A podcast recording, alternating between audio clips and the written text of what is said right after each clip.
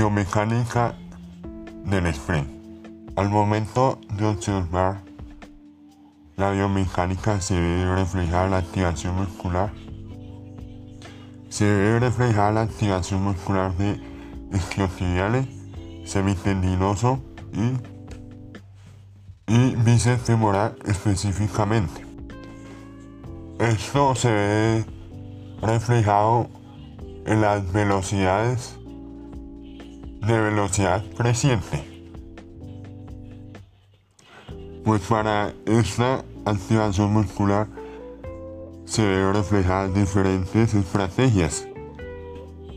Ahí mediante un estudio realizado se ve reflejado que en muchos deportistas o jugadores se ve que al momento de ejercer el torque no necesariamente en cada pie ejercen el mismo torque, sino varía en cada jugador. En, en esa investigación se ve también reflejado que las personas que ejercen menos torque al momento de la activación muscular son las que menos resistencia muscular tienen a la fatiga. También se ve evidenciado que las personas que menos coordinación presentaban en las cabezas musculares eh, eran más propensas a sufrir estas lesiones y su resistencia no era muy buena.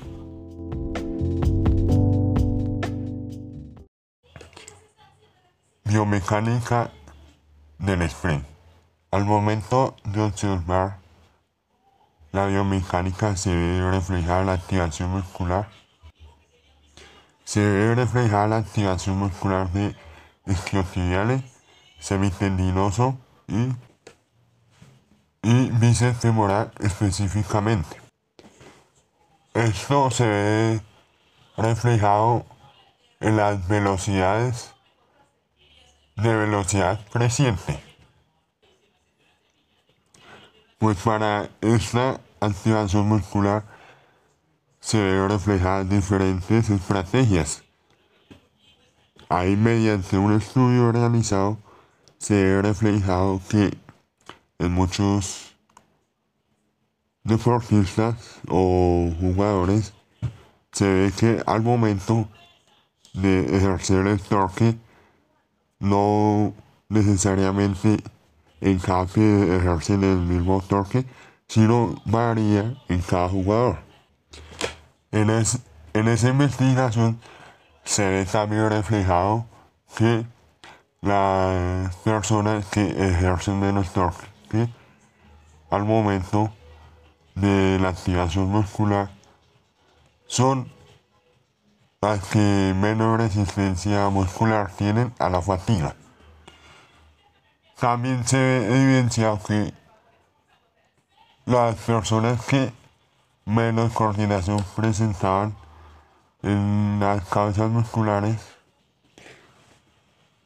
eh, eran más propensas a sufrir estas lesiones y su resistencia no era muy buena.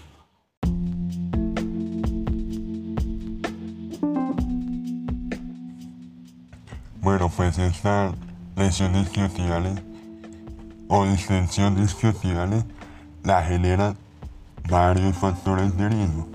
Por ende, es muy difícil de comprobar todos estos factores. Pues, dependiendo de esto, puede ser muy difícil de evitar estas lesiones y de que no se vean. Por ende, es muy difícil de prevenir estas lesiones, por lo que lo recomendable sería intentar reducir estas lesiones y, y hacer una preparación para intentar reducir esto.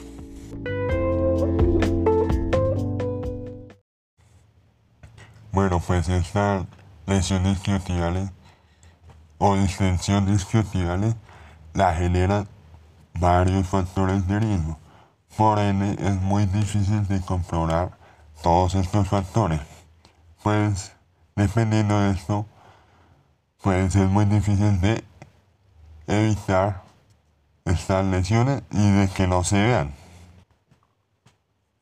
Por ende, es muy difícil de prevenir estas lesiones, por lo que lo recomendable sería intentar reducir estas lesiones.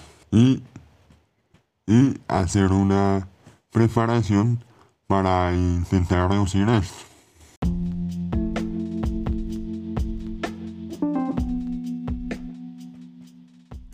La lesión isquiotibial tipo sprint o de aceleración, pues nos vamos a centrar en esta porque es la lesión más común en los deportes que básicamente no necesariamente necesita un contacto físico para generarse. Pues eh, estas lesiones son particularmente en el fútbol, en el fútbol y estas se generan mediante la aceleración máxima en el desplazamiento horizontal de un jugador que acelera sin tocar básicamente el suelo con los pies. Al momento de esta aceleración se hace la activación del glúteo mayor y de los isquiotibiales.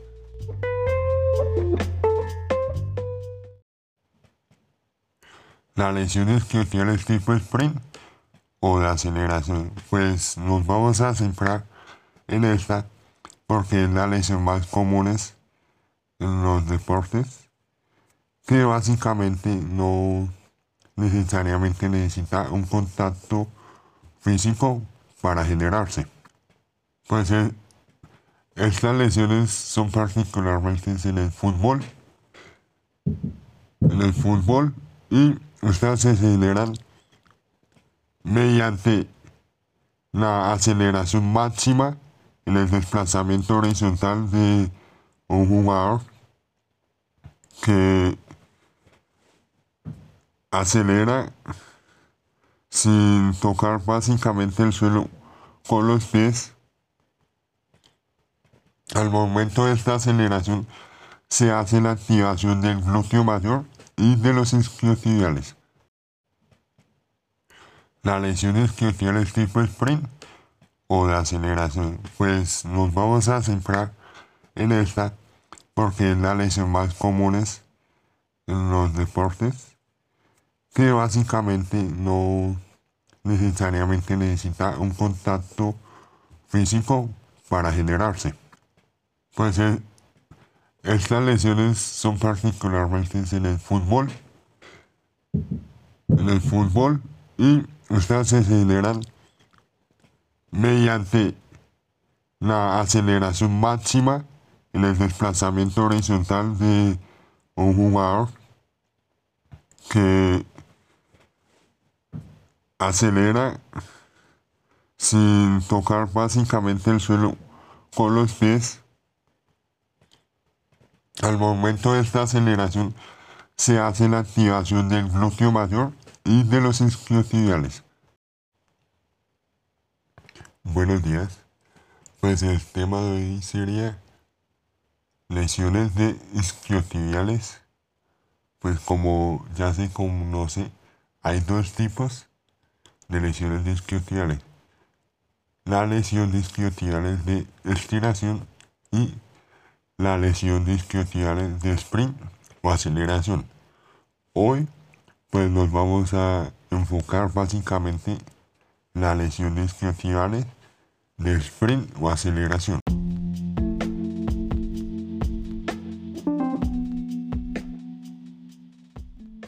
Buenos días. Pues el tema de hoy sería lesiones de isquiotibiales pues como ya se conoce, hay dos tipos de lesiones isquiotibiales.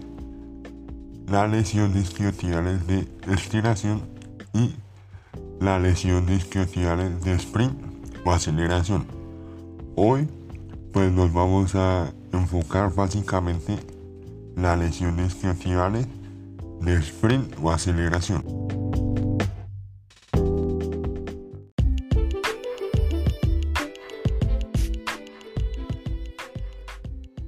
Buenos días. Pues el tema de hoy sería lesiones de isquiotibiales. Pues como ya se conoce, hay dos tipos de lesiones de isquiotibiales. La lesión de isquiotibiales de estiración y la lesión de isquiotibiales de sprint o aceleración. Hoy pues nos vamos a enfocar básicamente la lesión de isquiotibiales de sprint o aceleración.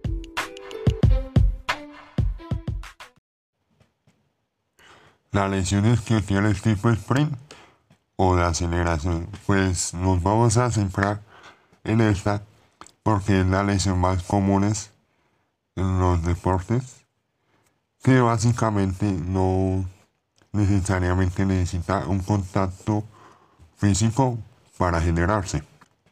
Pues eh, estas lesiones son particularmente en el fútbol. En el fútbol y estas se generan mediante la aceleración máxima en el desplazamiento horizontal de un jugador que acelera sin tocar básicamente el suelo con los pies. Al momento de esta aceleración se hace la activación del glúteo mayor y de los isquiotibiales.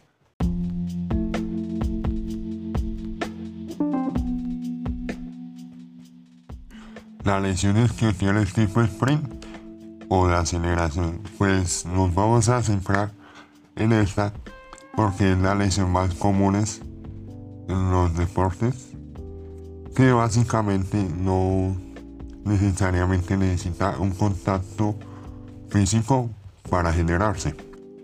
Pues eh, estas lesiones son particularmente en el fútbol. En el fútbol y estas se generan mediante la aceleración máxima en el desplazamiento horizontal de un jugador que